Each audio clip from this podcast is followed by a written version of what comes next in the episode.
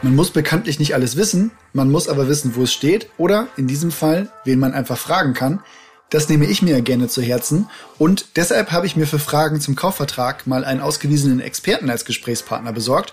In dieser Episode des Urbio Podcast Immobilien einfach machen sitze ich nämlich mit Dr. Carsten Kramer vom Notariat Spitaler Straße in Hamburg zusammen. Und da es in diesem Fall interessanter ist, Carstens Antworten als meine Einleitung zuzuhören, starten wir jetzt auch ohne weitere Vorrede. Auf geht's!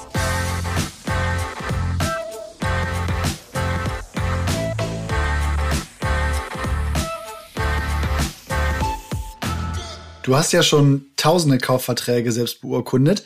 Gibt es da eigentlich eine Vorlage, die alle Notare nutzen oder sind Kaufvertragsentwürfe, wenn es jetzt um Standardfälle geht, eigentlich auch von Notariat zu Notariat unterschiedlich? Also es gibt einen gewissen Marktstandard. Ähm, das heißt, es gibt Regelungen, die man häufig in derartigen Verträgen sieht. Aber es gibt da doch schon eine Bandbreite. Also man kann auf keinen Fall sagen, es gibt jetzt den Kaufvertrag, egal zu welchem Notar, zu welcher Notarin in Deutschland man geht, man wird dieses Formular finden, sondern im Gegenteil, äh, also da hat jeder Berufsträger sozusagen sein eigenes Muster. Die Abweichungen sind dann allerdings eher im Detail zu suchen. Äh, also bei einigen Spezialregelungen gibt es mal die Möglichkeit, links oder rechts abzubiegen und dadurch vielleicht mal unterschiedliche Gestaltungen. Die können dann auch mal durchaus relevant sein, wenn es um Kostenverteilungsfragen geht etwa, die man in bestimmter Weise regeln kann. Ähm, aber das bewegt sich eben innerhalb so einer gewissen Bandbreite. Das liegt letztlich daran, Notare, Notaren sind alle Juristen und äh, in der Juristerei ist das wie in der Virologie derzeit. Also es gibt nicht den einzigen entscheidenden Weg, den man gehen muss, sondern es gibt immer verschiedene Wege, Mittelwege und so spiegelt sich das auch in den Vertragsentwürfen der unterschiedlichen. Die Analogie merke ich mir mal. Beim Thema Käufer gibt es ja den Standardfall. Also zum Beispiel, ich sitze allein bei dir und kaufe eine Wohnung. Wenn ich jetzt mit jemandem mich zusammentue, also einer Freundin, Ehepartnerin, Kumpel, Geschwistern, sind wir dann eigentlich automatisch auch eine GBR? Ja, also automatisch wäret ihr keine GBR, sondern ihr müsstet dann, wenn ihr zu zweit kauft, anlässlich des Abschlusses des Kaufvertrages das konkret festlegen, in welcher Form ihr kauft. Und da gibt es nun verschiedene Möglichkeiten. Also wenn ihr jetzt sozusagen privat kauft, das heißt nicht mit einer Gesellschaft, die Möglichkeit gibt es natürlich auch, hm, dann könnt ihr kaufen als Miteigentümer. Das ist, würde ich sagen, der praktische Normalfall. Ihr kauft also jeweils zu einhalb Miteigentumsanteil, werdet jeweils zu einhalb als Miteigentümer im Grundbuch eingetragen. Ich würde sagen, das ist in 90 Prozent aller Fällen so. Ähm, dann hat äh, jeder von euch eben einen Anteil von 50 Prozent unmittelbar am Objekt und kann auch über diesen Anteil verfügen. Das heißt, du könntest deinen Anteil ohne jetzt deine Partnerin, Ehefrau äh, zu fragen, jemand anderem übertragen. Wenn ihr als GBR kauft, habt ihr im Prinzip noch eine Person zwischen euch und dem Eigentum, nämlich die GBR.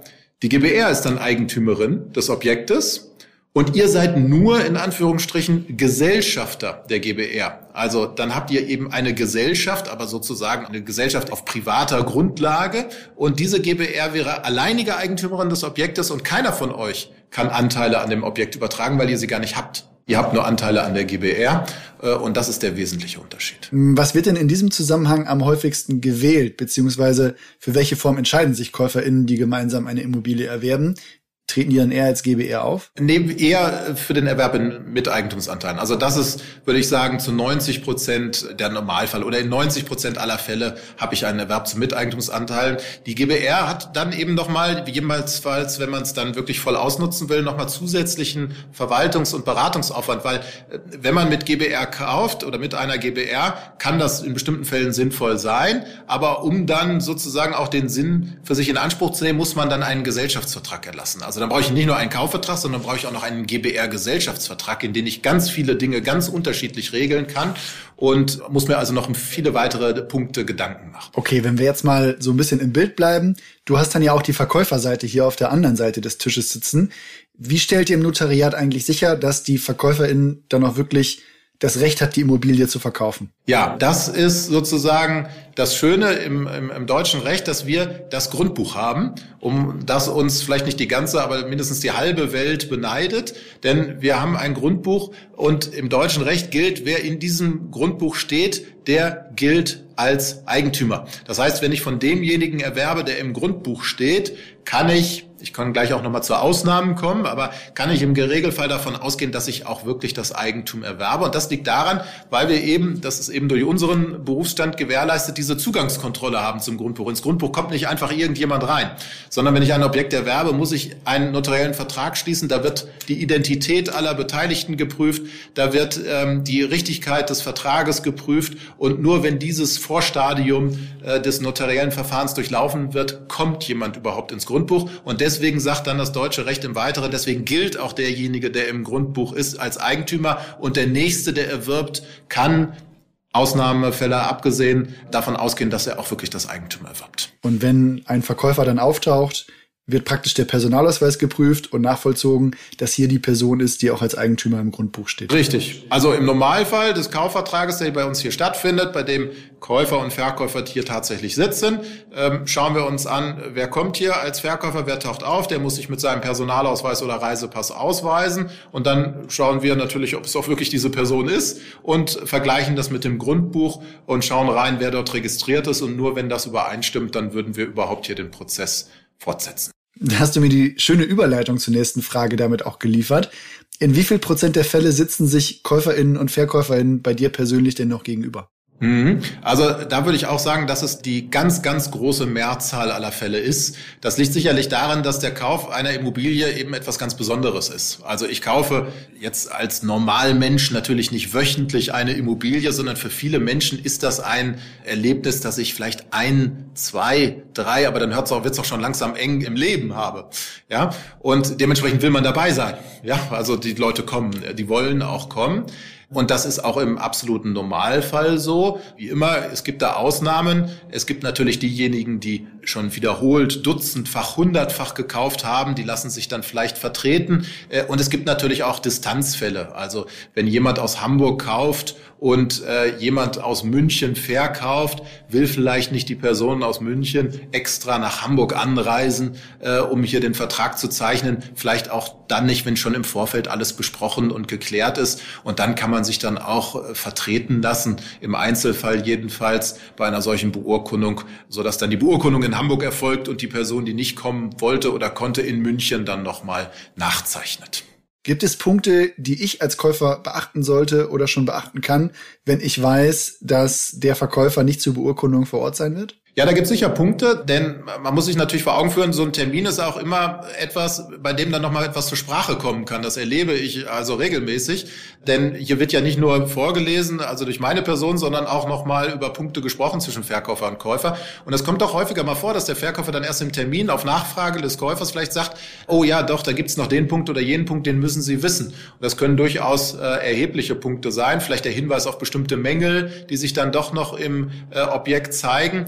Und äh, als Käufer muss ich dann eben gewährleisten, wenn ich weiß, der Verkäufer kommt nicht, dass ich alle Fragen, die ich habe, die ich an den Verkäufer habe, dass ich die im Vorfeld platziert habe. Also wenn ich wissen will, gibt es irgendwelche Mängel, von denen ich wissen muss, gibt es da irgendwelche Kosten, die auf mich zukommen könnten, wird da in der WEG etwas besprochen von zukünftigen Sanierungsmaßnahmen, die sich vielleicht noch gar nicht aus den Protokollen ergeben, aber die sozusagen unter den Eigentümern diskutiert werden. Das sind vielleicht alles Fragen, die mich interessieren könnte, die ich dann im Vorfeld loswerden muss. Was ist eigentlich der genaue Ablauf bei der Nachgenehmigung? Also wie bekommt der Verkäufer jetzt mit, dass ich unterschrieben habe und mit welchen Dokumenten muss er dann zu seinem Notar oder seiner Notarin? Ja, also nehmen wir mal an, du wolltest jetzt eine Wohnung äh, erwerben und äh, dein Verkäufer wäre nicht hier, dann würden wir beiden uns hier hinsetzen und würden den Kaufvertrag durchgehen, also wir würden ihn beurkunden. Der Verkäufer, der nicht da ist, würde entweder von dir selbst oder von einer dritten Person vollmachtlos vertreten. Er kann natürlich auch mit Vollmacht vertreten werden, wenn der Verkäufer im Vorfeld schon eine Vollmacht erteilt hat, aber nehmen wir mal an, das hat er nicht getan, dann würde diese sogenannte vollmachtlose Vertretung stattfinden. So, und dann bekommt er davon mit, indem wir als äh, Notariat im Anschluss den beurkundeten Vertrag, also den von dir und mir unterschriebenen Vertrag, dem Verkäufer per E-Mail zusenden zusammen mit einer sogenannten Genehmigungserklärung. Das ist eine einseitige Erklärung, in der steht nicht viel mehr drin, als ich genehmige den Kaufvertrag. Und dann druckt sich der Verkäufer diesen einen Zettel aus, geht in, sagen wir mal, München zu seinem Notar, äh, seiner Notarin, unterschreibt das. Der Notar, die Notarin bestätigt die Echtheit der Unterschrift. Das heißt, dass wirklich der Verkäufer es war, der diese Unterschrift der Genehmigung geleistet hat, schickt uns alles zurück nach Hamburg und ab diesem Moment haben wir einen wirksamen Vertrag und können uns um alles weitere kümmern. Gibt es eigentlich eine Frist zur Nachgenehmigung? Also es gibt im Ausgangspunkt keine Frist. Das heißt, der Verkäufer könnte noch nach zwei Jahren die Genehmigung erklären. Das wäre jetzt aber ziemlich doof für dich als Käufer, denn wenn du bei mir gesessen hättest und jetzt weißt du nach zwei Jahren immer noch nicht, äh, ob das etwas wird mit unserem Kaufvertrag, du musst ja auch die ganze Zeit das Geld bereithalten, sozusagen, du musst ja davon ausgehen, irgendwann mal zahlen zu müssen, dann wäre das etwas, was ich dir in keinem Falle empfehlen könnte. Aber das hat der Gesetzgeber schon geregelt. Er hat nämlich gesagt, der Verkäufer hat grundsätzlich unbegrenzt lange Zeit zu genehmigen, aber du als Käufer, der tatsächlich hier warst, hast das Recht, den Verkäufer jederzeit aufzufordern, sich über die Genehmigung zu erklären. Und wenn du das machst, also wenn du eine E-Mail oder einen Brief an den Verkäufer schreibst und sagst, jetzt möchte ich aber wirklich wissen, ob sie oder du genehmigst, dann hat der Verkäufer noch zwei Wochen Zeit. Also es gibt eine Zwei-Wochen-Frist, ist die Antwort. Die läuft aber nicht sofort, sondern die läuft erst dann, wenn du es willst. Okay, wenn dann eine solche Frist verstreicht oder der Verkäufer nicht mehr erreichbar ist, also es einfach nicht zur Nachgenehmigung kommt, wer trägt denn dann zum Beispiel die bisher entstandenen Kosten zum Beispiel für die Kaufvertragserstellung? Ja, die Partei, die hier gesessen hat, ist die einfache Antwort. Das heißt, ich bleibe immer in unserem Beispiel. Du hast den Vertrag hier als Käufer unterzeichnet. Der Verkäufer hat sich dann anders entschieden, hat jemand anderem für 10.000 Euro äh, höher verkauft. Du trägst die Kosten. Auch davor kann man sich natürlich schützen. Ja, ähm, viele denken dann bitte, schreib doch mal in den Kaufvertrag rein, wenn nicht genehmigt wird, dann trägt der Verkäufer die Kosten. Das bringt nichts, weil wenn nicht genehmigt wird, dann ist der Verkäufer ja auch nicht gebunden an das, was hier in dem Vertrag steht. Also das greift zu kurz, aber der Verkäufer könnte im Vorfeld uns gegenüber, also als Notar, Notare, eine sogenannte Kostenübernahmeerklärung abgeben. Also er könnte sagen, da reicht auch eine Erklärung hier uns gegenüber aus, wenn ich nicht genehmige, verpflichte ich mich, lieber Notar, liebe Notarin, die Kosten zu tragen. Ähm, das soll dann nicht der Käufer machen. Und dann hätten wir diesen Direktanspruch gegenüber dem Verkäufer und könnten ihn in Anspruch nehmen. Wo wir gerade bei Sachen sind, die hoffentlich nicht passieren, ich habe schon öfter den Zusatz gelesen, dass die Verwaltung dem Verkauf zustimmen muss. Wie oft hast du erlebt, dass diese Zustimmung da wirklich verweigert wurde und unter welchen Bedingungen ist das überhaupt möglich? Ja, das ist richtig. Das gibt es manchmal. Äh, das gibt, äh, manchmal ist vielleicht sogar untertrieben. Das gibt es, würde ich sagen, fast bei jedem zweiten äh, Vertrag über eine Wohnung, weil das die entsprechenden Teilungserklärungen so vorsehen. Die sehen also vor, dass der WEG-Verwalter zustimmen muss. Man kann sagen, dass das in der Praxis in den allermeisten Fällen, ich spreche jetzt von 99 Prozent der Fällen, eine Formsache ist. Der WEG-Verwalter stimmt praktisch immer zu. Es gibt nämlich nur ganz wenige Fälle, in denen er nicht zustimmen darf. Und das sind Fälle, in denen der Käufer entweder persönlich oder wirtschaftlich unzuverlässig ist. Also wenn der WEG-Verwalter weiß, der Käufer will da irgendwas Unanständiges machen in der Wohnung. Ja, das überlasse ich jetzt deiner Fantasie, was das alles sein könnte. Oder er weiß, der Käufer ist notorisch klamm, der wird noch nicht mal das Wohngeld zahlen können. Dann könnte er die Verweigerung erteilen bzw. die Zustimmung verweigern.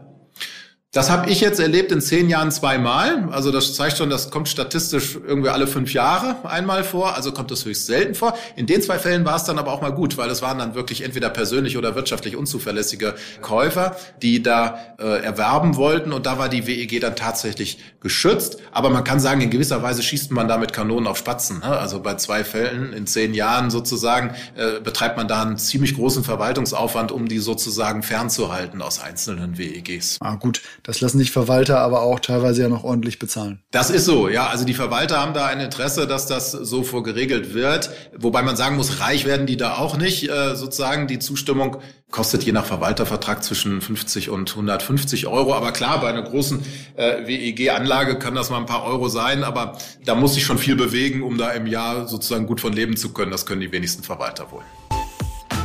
Halten wir zum Thema Nachgenehmigung mal fest. Das wird besonders gerne bei Distanzkäufen genutzt und die Verweigerung der Nachgenehmigung ist ein potenzielles Risiko auf der Käuferseite. Bei Urbio setzen wir daher auch gerne Kostenübernahmeerklärungen für den Verkäufer auf, wenn eine Reservierung denn dann erfolgt ist. Wenn ihr Fragen habt, die ihr einem Notar oder anderen Experten durch uns mal gerne stellen wollt, dann schreibt uns auch gerne an podcast.urbio.com oder schreibt es einfach in unsere Community. Die weiteren Infos findet ihr wie immer in den Shownotes und auf urbio.com. Und jetzt genießt euren Tag. Bis bald.